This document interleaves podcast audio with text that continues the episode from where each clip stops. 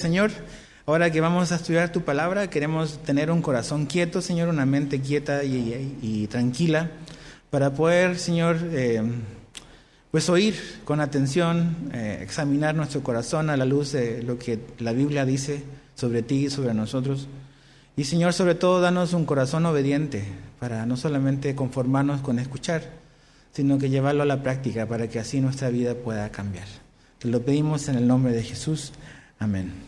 Acompáñame ahí a Santiago 1, hoy vamos a terminar el capítulo 1, vamos a estar estudiando desde los versos 19 eh, al 27 y vamos a leer versos 19 y 20 de Santiago 1. Dice así, esto lo saben mis amados hermanos, pero cada uno sea pronto para oír, tardo para hablar, tardo para la ira, pues la ira del hombre no obra la justicia de Dios. La semana pasada eh, concluimos ahí en el verso 18 eh, diciendo que finalmente eh, la vida cristiana se trata de una nueva vida, de un nuevo nacimiento. Dios nos salva y ocurre lo que Jesús le dijo a, a Nicodemo en Juan 3 de que finalmente necesitamos nacer de nuevo. La vida cristiana es imposible si no nacemos de nuevo se transforma simplemente en una serie de reglas o cosas, verdades que son imposibles para una persona que no ha nacido de nuevo obedecer. Entonces lo primero que hace Dios es nos salva, tenemos una nueva vida, y ahora que tenemos una nueva vida que nos fue dada finalmente, como decía Santiago la semana pasada, por la palabra de verdad, que es la que nos hizo nacer de nuevo, cuando la palabra de la verdad, que es la Biblia, la verdad de Dios, junto con el Espíritu Santo se juntan y vienen al corazón de una persona y lo convencen de su necesidad de Dios, y esta persona cree y se rinde a Dios, nace de nuevo. Nace con un nuevo corazón, con nuevos deseos de agradar y honrar a Dios. Y eh, ya que esa persona ha nacido de nuevo, ahora comienza a vivir una nueva vida, una vida diferente.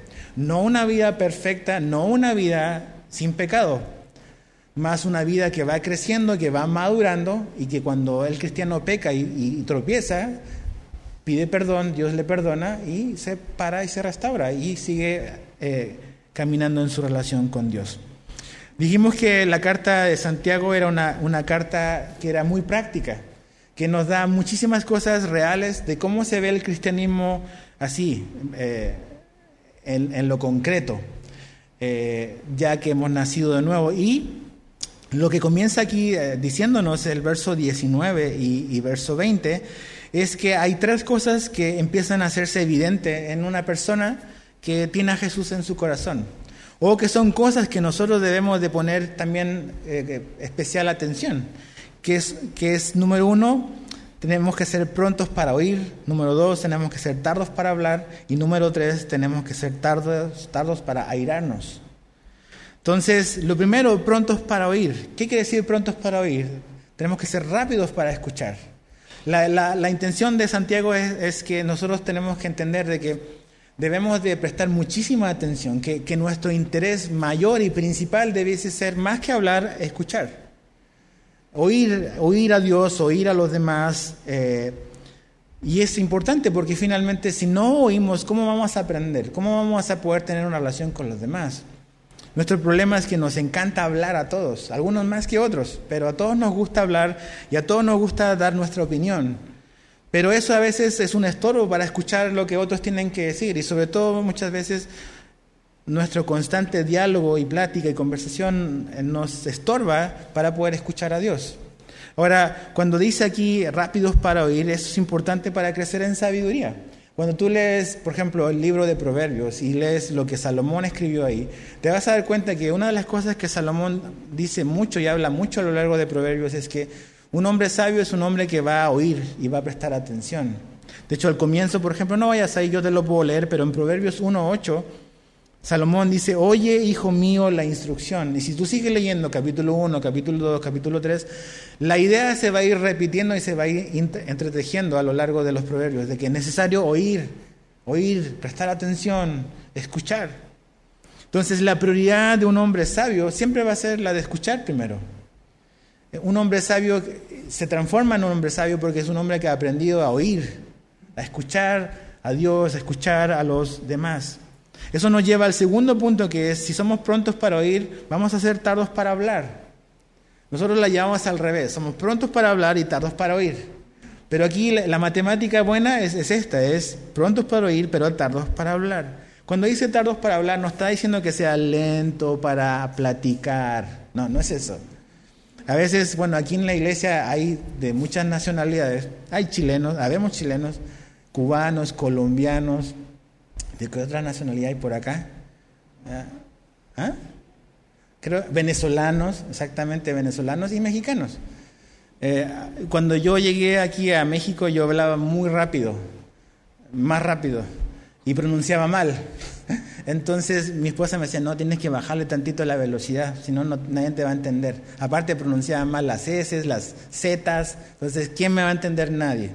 Entonces, no está diciendo que, el que hay que hablar lento, sino lo que está diciendo aquí Santiago es que debemos de comenzar a hablar lento, que, no reaccionemos luego, luego, que no hablemos enseguida, que tenemos que ser lentos e iniciar nuestra conversación. ¿Por qué? Porque eso está conectado con lo que dice después, con tardos para irarnos. ¿Qué pasa cuando nos enojamos? ¿Qué es lo primero que ocurre? Nos empezamos, empezamos a hablar, empezamos a discutir, empezamos a hablar, a hablar, nos empezamos a encender y es lo más natural cuando estamos airados, es hablar y sacar todo el enojo que tenemos dentro. Entonces, cuando dice que tenemos que ser tardos para hablar, es tener, tenemos que tener dominio propio. Tenemos dominio propio. Dios nos ha dado dominio propio. Su Espíritu Santo nos va a ayudar a tener dominio propio. Pero realmente cuando hablo mucho y escucho poco, realmente no estoy demostrando y no estoy siendo sabio. Una persona que habla mucho significa que está escuchando poco. Entonces, a veces pasa que en conversaciones con una persona, o sea, media hora la otra persona hable y hable y hable, y tú has dicho hola, buenos días, y fue todo lo que dijiste y pum, se largaron, así como que, como que así tiempo, ¿no? O sea, una persona que es sabio es una persona que sabe medir sus palabras. ¿Por qué no es bueno y es peligroso hablar mucho? Por lo que dice Salomón en Proverbios 10, 19. Te lo leo de la nueva traducción viviente, Proverbios 10, 19, dice, hablar demasiado conduce al pecado. Ahí está, hablar demasiado conduce al pecado. Dice, sé prudente y mantén tu boca cerrada. Ahí está. La prudencia es mantener nuestra boca cerrada, porque si hablo mucho, invariablemente voy a tener o voy a conducirme hacia el pecado. ¿Cuántas cosas hemos dicho que nos hemos arrepentido de haber dicho? Nada más porque estábamos encendidos en un enojo, en, una ira, y dijimos algo y dijimos, ay, ¿por qué habré dicho? Daría lo que sea para retirar, pero ya lo dije, ya, ya, ya el daño se produjo. ¿Por qué? Porque somos prontos para hablar, en lugar de ser tardos para hablar y prontos para oír. Mira lo que Salomón también dice en Eclesiastés 5.2. Eclesiastés 5.2 dice, no te des prisa en hablar, ni se apresure tu corazón a proferir palabra delante de Dios porque Dios está en el cielo y tú en la tierra. Por tanto, sean pocas tus palabras. La sabiduría, un hombre sabio es un hombre que, que mide sus palabras. No más que estás hablando y hablando y hablando. ¿Por qué? Porque pecado no, no, falla, no falta que salga de entre tanta palabra. Y si te recuerdas, si has leído la carta de Santiago, te acordarás que en el capítulo 3, el de qué es lo que habla Santiago, del poder de la lengua. Y cómo algo tan pequeño provoca tan grandes incendios y quema bosques enteros. Como que Santiago tenía esta fijación con la, con la boca y con la lengua. ¿Por qué? Y se lo dice a cristianos. O sea, desde el primer siglo pues, parece que era un común denominador que los cristianos seamos buenos para hablar y a veces para hablar mal.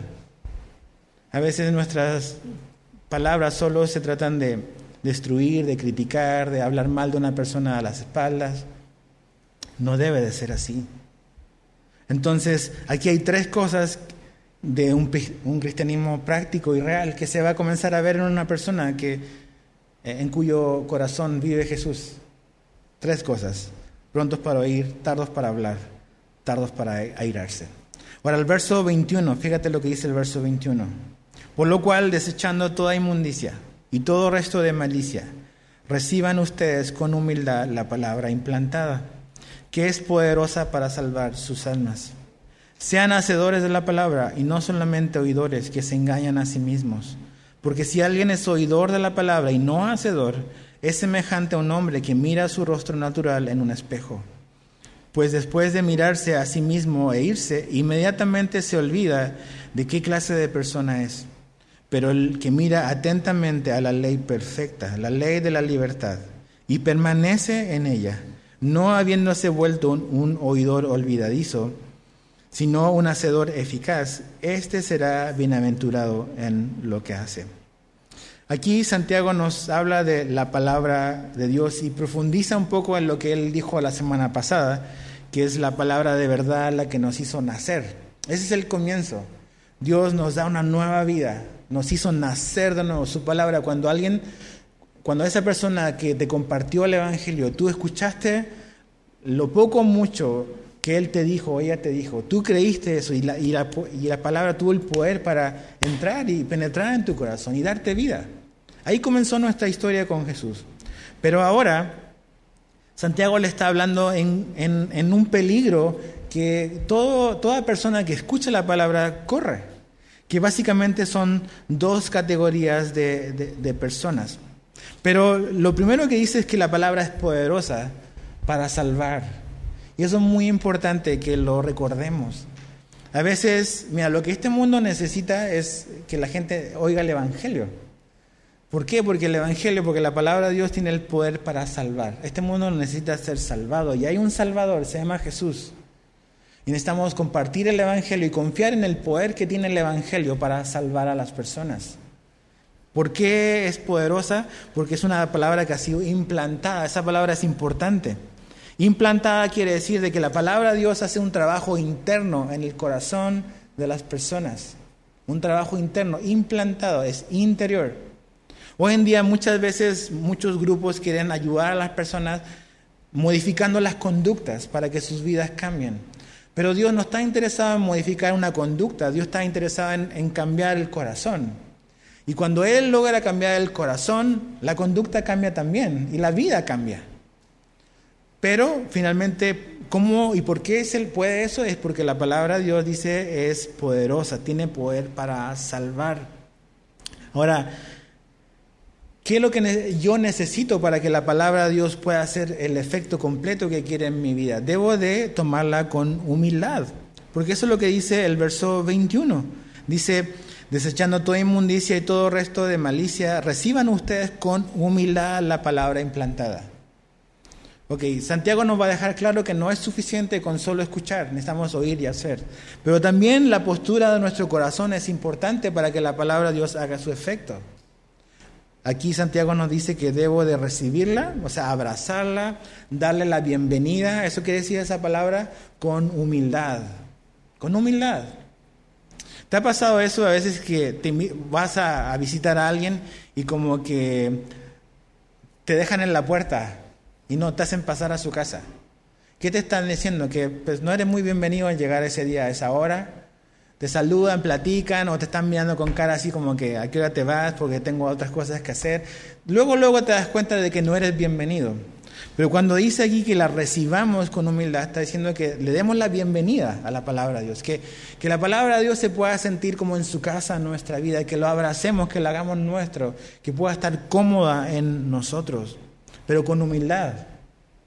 Una persona orgullosa va a sacarle cero provecho a la Biblia, a la palabra de Dios. Debo de venir con un corazón humilde, reconociendo de que yo no soy Dios, que Él sí lo es, que mis palabras y mi visión de la vida no es la correcta, que es la que Dios define que es lo correcto. Pero vengo a Dios con el deseo de aprender, de conocer, y cuando yo vengo con un corazón así humilde y sediento, la palabra de Dios va a hacer su efecto en nuestra vida. Pero si vengo con prejuicios, con orgullo, con soberbia, es lo que ves que pasaba con Jesús con los religiosos de su tiempo. Hombres que tenían muchísimo conocimiento, muchísima información, pero nada de transformación en sus vidas. Pudiésemos decir, tenían una cabeza llena de conocimiento, pero un corazón muerto. Entonces, ¿cuál era el problema? En que eran orgullosos, eran arrogantes, no querían recibir lo que Jesús tenía que decirles. En cambio, a hombres sencillos, pues el Evangelio pues, floreció en sus vidas. Entonces, ¿qué es necesario para que la palabra de Dios haga el efecto completo? Debo de recibirla con humildad. Ahora, habiendo dicho eso, Santiago nos da y hace un contraste entre dos tipos de personas que hay, que existen. Y esto es muy, muy importante, familia. ¿Sabes por qué? Porque creo que esto define por qué en las iglesias hay gente madura y hay gente inmadura. ¿Por qué personas que llevan años conociendo a Jesús o años asistiendo a la iglesia siguen comportándose de manera inmadura? Y cómo gente que a lo mejor lleva menos tiempo que ellos, su conducta y su caminar con Dios es mucho más maduro y mucho más serio. ¿Qué es lo que ha ocurrido cuando en realidad todos tenemos la misma Biblia y a lo mejor todos vamos a la misma iglesia? ¿Qué es lo que ocurre? Esto es lo que ocurre. Es que hay dos categorías de personas cuando se trata de escuchar la palabra de Dios. Ok, la palabra de Dios es poderosa para salvar. Pero también tenemos que entender que la palabra de Dios eh, se enfrenta a obstáculos en nuestra vida, en nuestro corazón. Hay cosas que quieren estorbar el accionar de la palabra de Dios. El problema no es la palabra de Dios, no es la semilla. El problema es el terreno, el corazón. Entonces, ¿cuál es la primera persona que quiero que veamos? Es, yo lo definí como el oidor olvidadizo. Es el oidor olvidadizo. Mira, fíjate otra vez en el verso 22. Sean hacedores, dice, y no solamente oidores que se engañan a sí mismos. Porque si alguien es oidor de la palabra y no hacedor, es semejante a un hombre que mira su rostro natural en un espejo. Pues después de mirarse a sí mismo e irse, inmediatamente se olvida de qué clase de persona es. Ahí está el oidor olvidadizo. Ese es el primer grupo. ¿Y quién es quién, cómo pudiésemos como que definir al oidor olvidadizo? Este es el problema. Es que el oidor olvidadizo está engañado en su condición.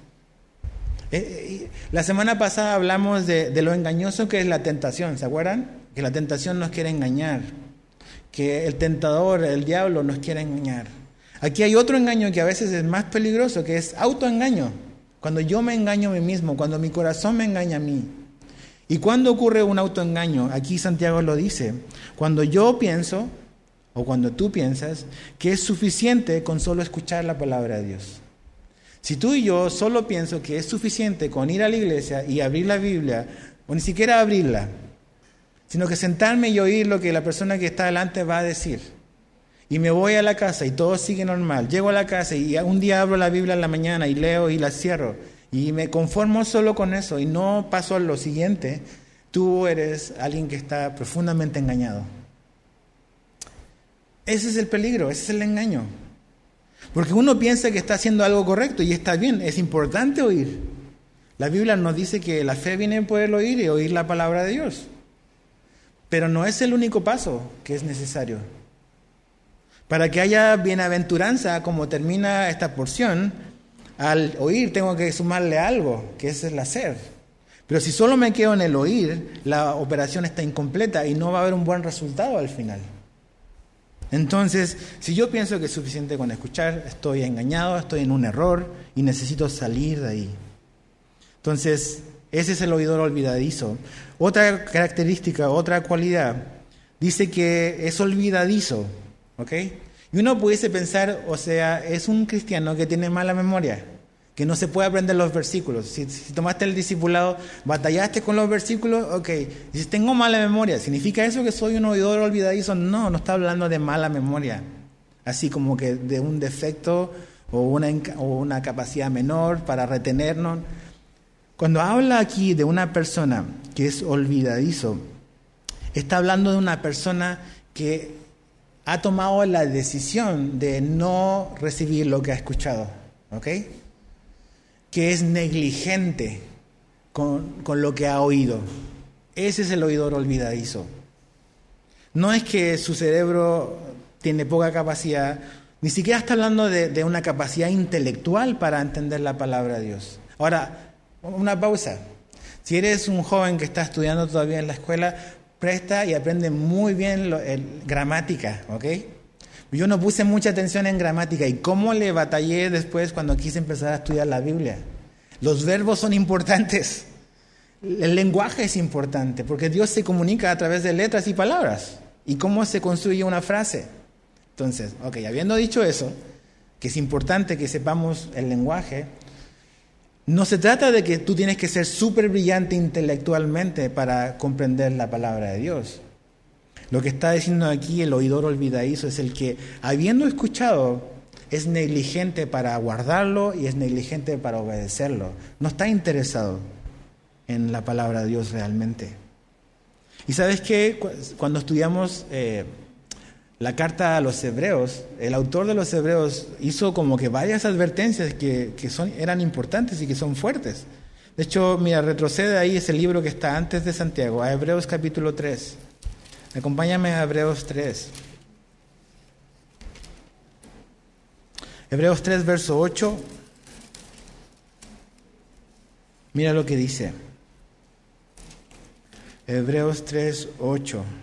O 7 y 8, perdón. Hebreos 3, 7 y 8 dice, por lo cual, como dice el Espíritu Santo, ok, esto es muy importante. A la gente que le gusta decir, no, el Espíritu Santo me habla directo, ok, esto es lo que está diciendo el Espíritu Santo. Si ustedes oyen hoy su voz, no endurezcan sus corazones como en la provocación. Puedes seguir leyendo después, está hablando de los hijos de Israel en el desierto. Entonces dice, habiendo oído, dice, su voz, ¿cuál fue el problema? ¿O cuál es el peligro de endurecer qué? El corazón. Mira, baja al versículo 15 mm, del mismo capítulo 3, vuelve a dar la misma advertencia. Por lo cual se dice, si ustedes oyen hoy su voz, no endurezcan sus corazones como en la provocación. Ahí está el peligro, familia. Tú dices, ¿es importante oír? Sí, es muy importante oír. ¿Cómo vamos a conocer la verdad si no escuchamos? Pero habiendo oído, el peligro puede ser endurecer mi corazón a lo que he oído. Decir, no, eso no es para mí, yo no voy a obedecer. No, Dios está equivocado, yo sé más que Él. No, eso funcionará para otro. Eso funcionó hace 6.000 años atrás, estamos en el año 2020. Empezamos a, así como que a, rechazar, a repeler. ¿Qué me va a enseñar la Biblia a mí? Ok, estás endureciendo tu corazón y estás en un lugar peligroso. Porque he oído, pero he decidido y he tomado una postura, una decisión respecto a lo que he escuchado. Me estoy cerrando a eso. Te estás engañando. Me estoy engañando. Entonces es es, una, es un gran privilegio escuchar la palabra de Dios y saber lo que Dios nos tiene que decir, pero al mismo tiempo es una tremenda responsabilidad. Ya no podemos decir yo no sabía. Ya no podemos decir eso. Entonces, el, oidor olvidadizo realmente voluntariamente decide rechazar y no prestar atención a lo que Dios dice. ¿Hay algún ejemplo en la Biblia que nos pueda servir para entender este principio de alguien que oye y que incluso está contento con lo que escucha, pero realmente su vida no es una vida de alguien salvo, hay un buen ejemplo. ¿Sabes quién es? Es Herodes. Acompáñame ahí a, Marcos capítulo 6. Marcos capítulo 6. Mateo, Marcos, segundo libro del Nuevo Testamento. Marcos capítulo 6 verso... Es muy largo, pero puedes leer en tu casa todo el capítulo. Pero quiero detenerme básicamente al verso 19 y 20. La historia es básicamente Juan el Bautista, el, el predicador del desierto que tenía un look bien extraño y un mensaje muy confrontador. Pero era el predicador, era el, mejor predicador que ha existido después de Jesús. Y mira, ¿y qué es lo que estaba haciendo Juan el Bautista? No tenía, ahora sí, tenía pelos por todas partes, pero en la lengua no tenía pelos. Decía la verdad. Y Herodes estaba espantado porque, o sea, Juan el Bautista le decía las cosas como eran. estaba exponiendo y confrontando el pecado de Herodes. Pero fíjate lo que ocurre. Verso 19 de Marcos 6. Herodías le tenía rencor y deseaba matarlo, pero no podía. Entonces, Juan el Bautista tuvo muchos enemigos, uno de ellos esta mujer. Dice, ¿por qué no, no podía matar o deshacerse de Juan el Bautista? Verso 20, porque Herodes temía a Juan, sabiendo que era un hombre justo y santo, y lo mantenía protegido.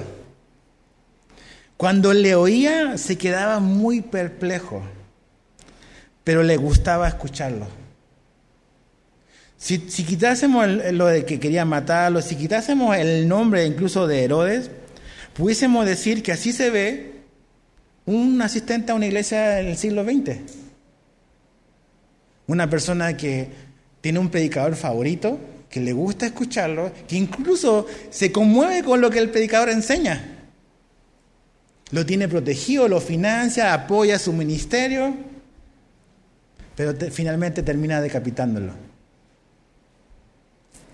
Ves a Herodes como un perfecto ejemplo de lo que, lo que Santiago nos está invitando a cuidarnos. Que no es suficiente con solo escuchar. Con, no es suficiente decir, oh, que estuvo bonita la enseñanza. Eso no significa nada. No significa nada si tú y yo no lo obedecemos y si no hacemos lo que se nos dice que tenemos que hacer. Si yo nada más digo, wow, qué tremendo, tengo todos los podcasts, he bajado todos los audios de ese predicador, he comprado todos los libros, he hecho financio su ministerio, pero yo no obedezco lo que él me está enseñando de la Biblia, no eres muy diferente a Herodes, perdón. Entonces Santiago nos está dando así, ¡pum!, para reaccionar. ¿Por qué? Porque el peligro es que nos engañemos. Nos engañemos pensando en que es suficiente con simplemente escuchar. ¿Qué es lo que tenemos que hacer? El otro, el otro ejemplo, oidor, el oidor hacedor, que es básicamente el hombre que su vida es, fue transformada y sigue siendo transformada. ¿Por qué? Porque es un hombre que está escuchando y lo que está escuchando lo está obedeciendo. ¿Qué, qué cosas son importantes que tenemos que aprender del hombre oidor hacedor? Número uno, Fíjate ahí en el verso, eh, verso 24. Dice, pues mira, pues después de mirarse a sí mismo e irse inmediatamente se olvida de qué clase de persona es. Ese es el oidor olvidadizo. Pero el que mira atentamente a la ley perfecta, la ley de la libertad.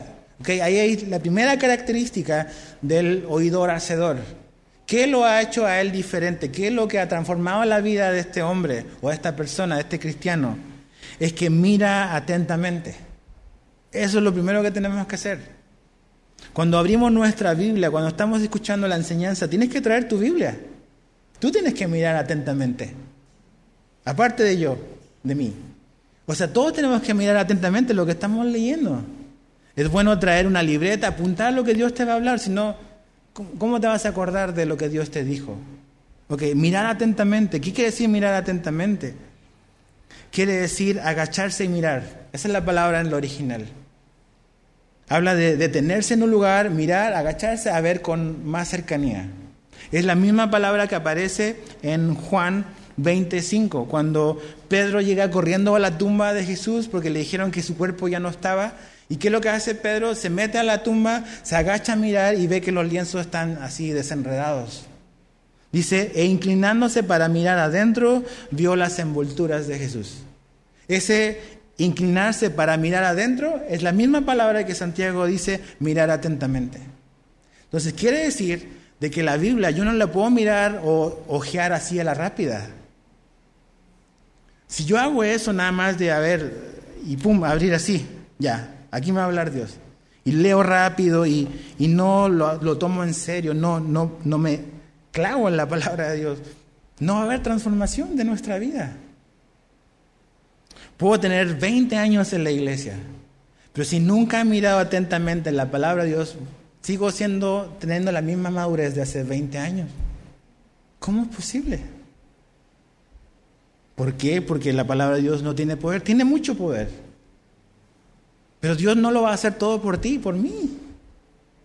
Tengo que yo agarrar este libro y agacharme y mirar atentamente. Ahora, ¿qué cosas te pueden ayudar o qué cosas nos pueden ayudar para mirar atentamente? A veces ves un texto y lo abordas y dices, híjole, ¿por dónde parto? O sea, ¿cuál o sea, ¿qué tengo que leer? ¿Qué tengo que buscar? ¿O qué, ¿Dónde tengo que mirar?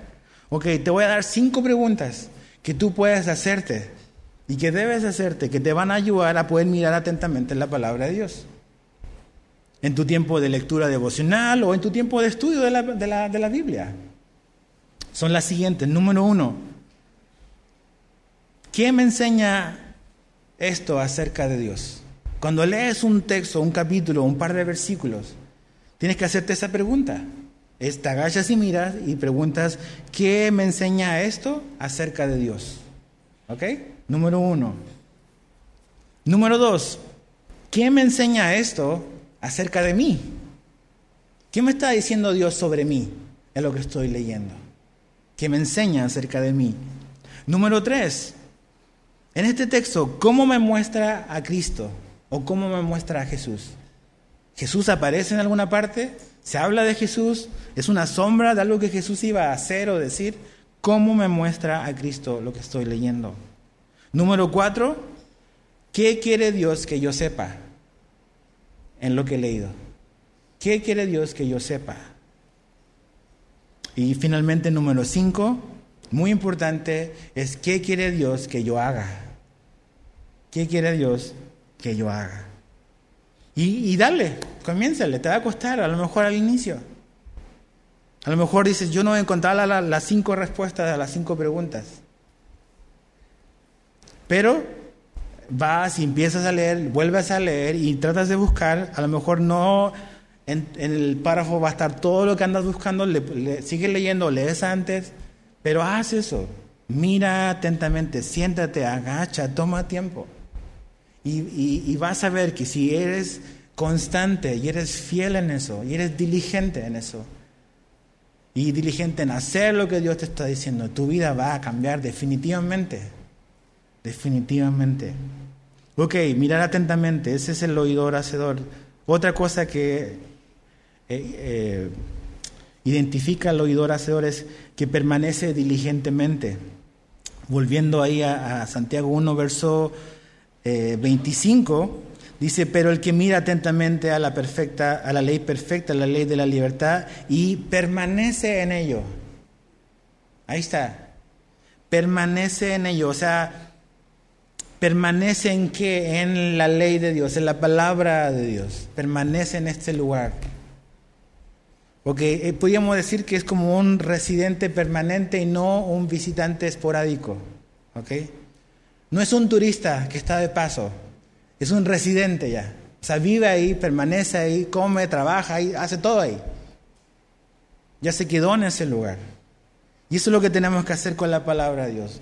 No, no puedo pretender crecer y madurar cuando agarro este libro una vez a la semana. Perdón. No se puede. Nunca vas a crecer así, ni madurar. Si nada más digo que hoy voy a la iglesia, llevo mi Biblia, agarro la libreta y me fijo en lo que anoté desde hace una semana atrás. Bueno, ¿y qué Dios te dijo durante los seis días entre medio? ¿Acaso Dios solo habla por el pastor? Pues no. Dios te quiere hablar a ti también personalmente. Agarra la Biblia y ábrela. Así eh, frecuentemente. Por eso dice que permanece en ese lugar, o sea, es el lugar donde encuentra la dirección para su vida, para las decisiones que debe de, tomar. Y tercero, el oidor hacedor dice que es un hacedor eficaz, dice al final del verso 25. Hacedor eficaz. O sea, que hace lo que ha mirado, hace lo que ha obtenido, donde se ha quedado, lo hace. Eso es muy, muy importante. De eso se trata este mensaje, de hacer lo que oímos, de hacer lo que sabemos. El hacedor eficaz. ¿Cuál es el resultado? Dice, este será bienaventurado en lo que hace. Todos queremos ser bienaventurados, ¿verdad que sí? Si yo dijese, levantemos la mano a todos los que queremos ser bienaventurados, todos vamos a levantar la mano. Ok, pero aquí está la manera para ser bienaventurado. Es, toma tu Biblia, mira atentamente, permanece ahí y haz lo que Dios te dice. Así, no hay, no hay trucos, no hay secretos aquí. Es tan sencillo, pero tan profundo como eso. Entonces, la razón por la cual algunos miembros de una congregación, incluida esta, maduran en respecto a otros que no maduran es esto. Es simplemente esto. No es porque tienen una mayor capacidad intelectual, no es porque tienen más dinero o tienen menos dinero, no tiene nada que ver con eso. Tiene que ver con mirar atentamente, permanecer y hacer. Es simplemente eso. Entonces, Dios quiere que crezcamos y maduremos. Pero la madurez en la vida del creyente no va a venir como un chasquido mágico y ¡pum! ya eres maduro. Necesitamos hacer y obedecer lo que Dios nos dice. Y aquí me encanta porque pone a la palabra de Dios como un espejo.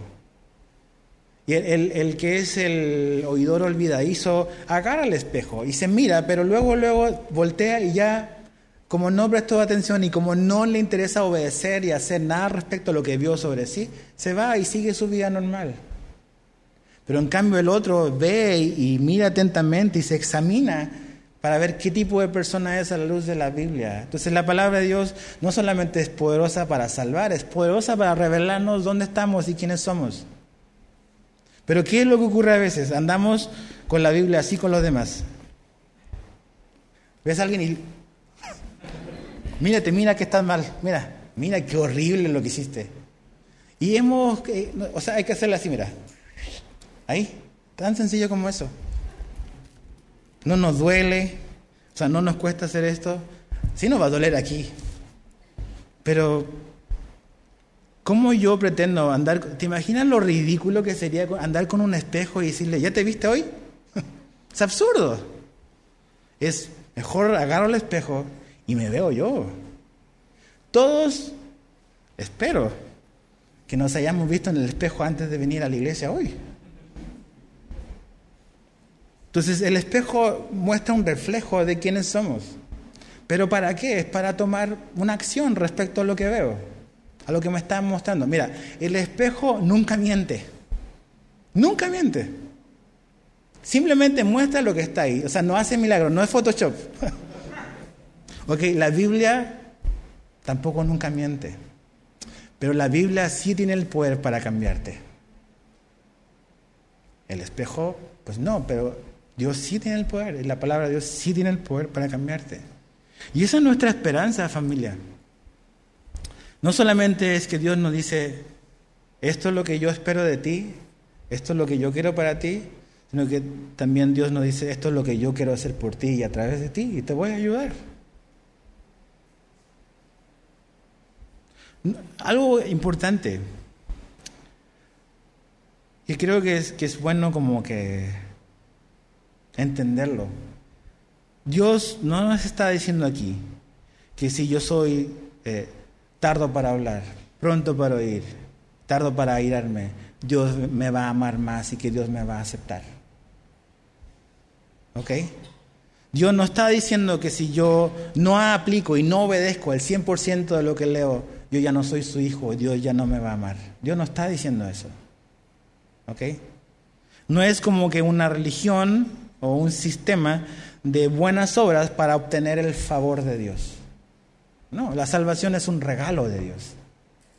Pero, habiendo sido salvo, habiendo nacido de nuevo, ahora tú y yo, y habiendo tenido el amor, ya haber recibido el amor de Dios, ahora tú y yo sí podemos vivir una vida diferente. Es, muy distinto a, voy a guardar mis palabras porque no voy a hacer cosas que si yo diga algo, pues voy a perder mi salvación. No, no se trata de eso. Pero se trata de que porque amo a Jesús y sobre todo porque Él me amó a mí y Él me ha dado su poder, yo puedo obedecer y vivir una vida distinta. Y si fallo y peco, Dios es fiel y justo para perdonarme y limpiarme. ¿Ok? Ahora, versos 26 y 27 para terminar. Si alguien se cree religioso, pero no refrenar su lengua, ahí está la lengua otra vez, algo tiene Santiago con la lengua, sino que engaña a su, sino que engaña a su propio corazón. La religión del tal es vana. La religión pura y sin mancha delante de nuestro Dios y Padre es esta. Visitar a los huérfanos y a las viudas en sus aflicciones y guardarse sin mancha del mundo. Ok, esto es muy importante. Lo que Santiago nos está diciendo muy, muy real es que la vida cristiana se ve en la vida real, que la salvación no es algo abstracto que queda guardado únicamente en el corazón del creyente. No, la salvación se manifiesta en la vida práctica, en la vida real de los cristianos. Y él hace un contraste entre una religión que es falsa o inútil y una religión que es genuina. Ahora, no sé tú, pero esta palabra sí me llama la atención, que es religión. ¿Por qué? Porque se ha acuñado un, un término que es muy común y muy popular por muchas décadas, que es yo con Jesús tengo una relación, no una religión. O algo por el estilo. Hay, hay diferentes variantes. No, esto es relación, no religión. Ok, Santiago nos está diciendo lo contrario. Ahora, yo entiendo cuando alguien me dice que la religión, y cuando hablan de religión y hablan de normas creadas o inventadas por hombres, por cosas que no están en la Biblia, entiendo y esa religión no me interesa, ¿ok? Entiendo eso. Pero cuando yo digo que Dios no es religión, cuando no hay reglas, cuando no hay cosas que Dios pide, no estoy entendiendo realmente lo que dice aquí el texto. Si hay una religión genuina. Y lo que básicamente Santiago nos está diciendo es que la religión es esta, esto que se externa, esto que se lleva a cabo, esto que se practica, que es una consecuencia de lo que Dios ha hecho en nuestro corazón es como una manifestación visible de, la vida espiritual. O sea, es algo real y palpable que se puede medir, que se puede ver. Y, y, las cosas que se van a ver y que se pueden hacer y que se deben de hacer, Santiago nos da tres ejemplos. La vida cristiana no se trata solo de estas tres cosas. Aquí Santiago va a seguir hablando de la lengua, de no hacer acepción de personas, de muchas cosas. Pero específicamente aquí él dice que hay tres cosas que, hablan de una genuina religión, por decirlo de alguna manera. ¿Cuál es esa? Es tener cuidado con lo que decimos, tener cuidado del necesitado y tener cuidado con el mundo. ¿Ok? Si yo he nacido de nuevo, si Jesús vive en mí, si su Espíritu Santo vive en mí, yo voy a ser cuidadoso en lo que digo. Eso es lo que dice, verso 26. Si alguien se cree religioso pero no refrena su lengua, ahí está. Lo que dijo al, comienzo, que tenemos que ser qué? ¿Buenos para hablar? No. Tardos para hablar. Buenos para oír. Aquí vuelve a hablar de la lengua. O sea, el que dice que es cristiano, que es religioso, que es muy espiritual, pero habla y con sus palabras destroza medio mundo, corta cabeza, está engañado. Se engaña a su propio corazón. Ahí está. Tenemos que tener cuidado. Jesús dijo que un día el hombre va a dar cuenta de cada palabra necia que salió de su boca. ¿Cuántas palabras necias han salido de mi boca? Y te cuento. Jesús dijo que un día daremos cuenta de cada palabra necia que ha salido de nuestra boca. Entonces tengo que tener cuidado con lo que digo. También tengo que tener cuidado del necesitado. Dice de las viudas y los huérfanos. Acuérdate, este mundo, estos cristianos estaban esparcidos por el imperio romano, muchos habían perdido todas sus posesiones porque estaban siendo perseguidos, salieron de Jerusalén huyendo y el pastor, pastor Santiago, está velando por sus ovejas y le está diciendo, hey, tenemos que tener cuidado de la gente que más lo necesita. Y esa es una manera, no es la única manera, es una de las tantas maneras en que el cristianismo se demuestra, velando por el necesitado. Nada más haz una historia y investiga las grandes organizaciones de, décadas o de siglos eh, de ayuda social y te vas a dar cuenta que la mayoría de ellos fueron comenzadas por cristianos o por la iglesia. La Cruz Roja, el Ejército de Salvación, todas tienen un origen cristiano. ¿Por qué crees que es eso? ¿Es, nada más es por casualidad? No. Porque entendemos que parte del Evangelio significa no solamente vivir mi metro cuadrado, sino que velar por el necesitado. Y no es de una iglesia en particular, está hablando de, los cristianos en general, de la iglesia de, de Jesucristo. Entonces, necesitamos ver por el necesitado. Necesitamos dar gracias por lo que tenemos, pero necesitamos velar por el necesitado. No podemos ignorar eso en esta iglesia. ¿Ok? Dios ha sido bueno contigo y conmigo, Dios nos ha dado a lo mejor algunos más que otros tenemos, pero todos podemos ayudar a velar por el necesitado. ¿Qué estamos haciendo respecto a eso? Y lo tercero y último es tener cuidado con el mundo. Dice guardarse sin mancha del mundo. Esto es muy importante, porque nunca tenemos que perder de vista que este mundo en el que vivimos, tú y yo estamos constantemente tratando o se nos está tratando de enseñar, de disipular bajo los valores de este mundo. O sea, tú prendes la televisión, prendes o ves las redes sociales, ves los noticieros, todo eso es comunicación. Son ideas, ideologías. Entonces el mundo te quiere convencer de una verdad, de una pseudo verdad. El mundo quiere tratar de convencerte que la Biblia es mentira y es un error. Satanás desde el inicio eso quiso hacer con Eva. No solamente atacó lo que Dios había dicho, sino que atacó el carácter de Dios. Básicamente le dijo, Dios es mala onda, te está privando de algo bueno, Eva. Dios, o sea, yo te voy a dar algo bueno, algo que Dios no te quiere dar. Dios es mala onda contigo. Esa es siempre la tentación. Y eso es lo que el mundo te quiere ofrecer y me quiere ofrecer a mí. Entonces tengo que guardarme, tengo que poner defensas, tengo que filtrar todo lo que oigo, todo lo que veo. Tengo que conocer la verdad, ¿cómo voy a poder identificar la mentira? Un billete falso se reconoce cuando conozco bien el verdadero.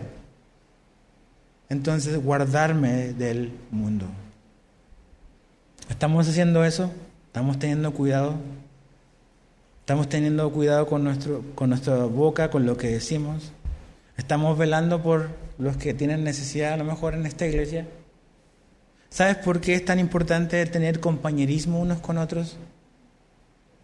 O sea, venir a la iglesia no significa venir y cantar y, sentarme a escuchar e irme y ya, y eso fue. Si yo ahora estoy sentado y si tú estás sentado, si yo estoy sentado aquí escuchando, pero en mi mente estoy pensando en qué voy a comer o qué voy a hacer de almuerzo, estás mal.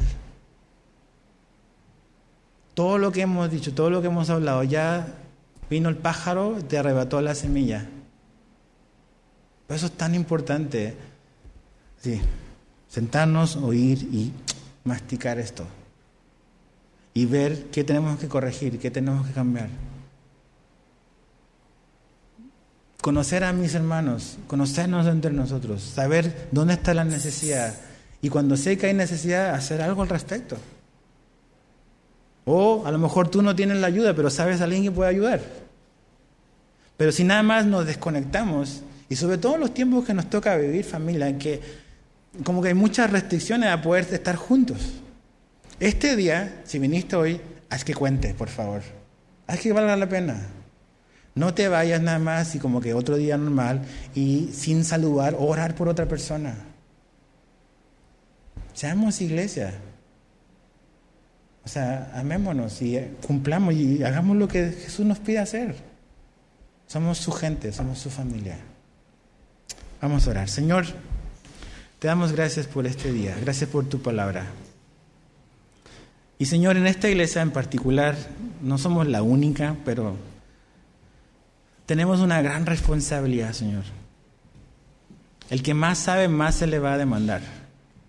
Y en esta iglesia eh, hemos estudiado como casi 40 libros de la Biblia. Entonces, Señor, tenemos muchísima responsabilidad delante de ti. Entonces, Señor, ayúdanos a poder ser obedientes. Señor, que entendamos de verdad que ser cristiano no es nada más como que una etiqueta que me pongo, sino es, es una vida cambiada. una vida que se cuida de lo que dice, que cuida de los demás y que se cuida de este mundo, entre tantísimas otras cosas. Entonces, Señor, perdónanos porque seguramente nuestra proporción de obediencia en comparación a lo que oímos es muy baja. Pero Señor, ayúdanos. Espíritu Santo, ayúdanos a poder ser obedientes a ti. Y poder así crecer y madurar. Y no llevar a lo mejor acumulando años de creyentes, pero siguiendo con las mismas inmadurez, Señor, desde el inicio. Gracias porque tú nos quieres ver creciendo y madurando y dando fruto. Y que cuando la gente vea pueda dar gloria a Dios. Gracias Señor, te damos por lo que tú haces en nosotros. Ayúdanos a responder en obediencia. Te lo pedimos, Señor, en el nombre de Jesús. Amén.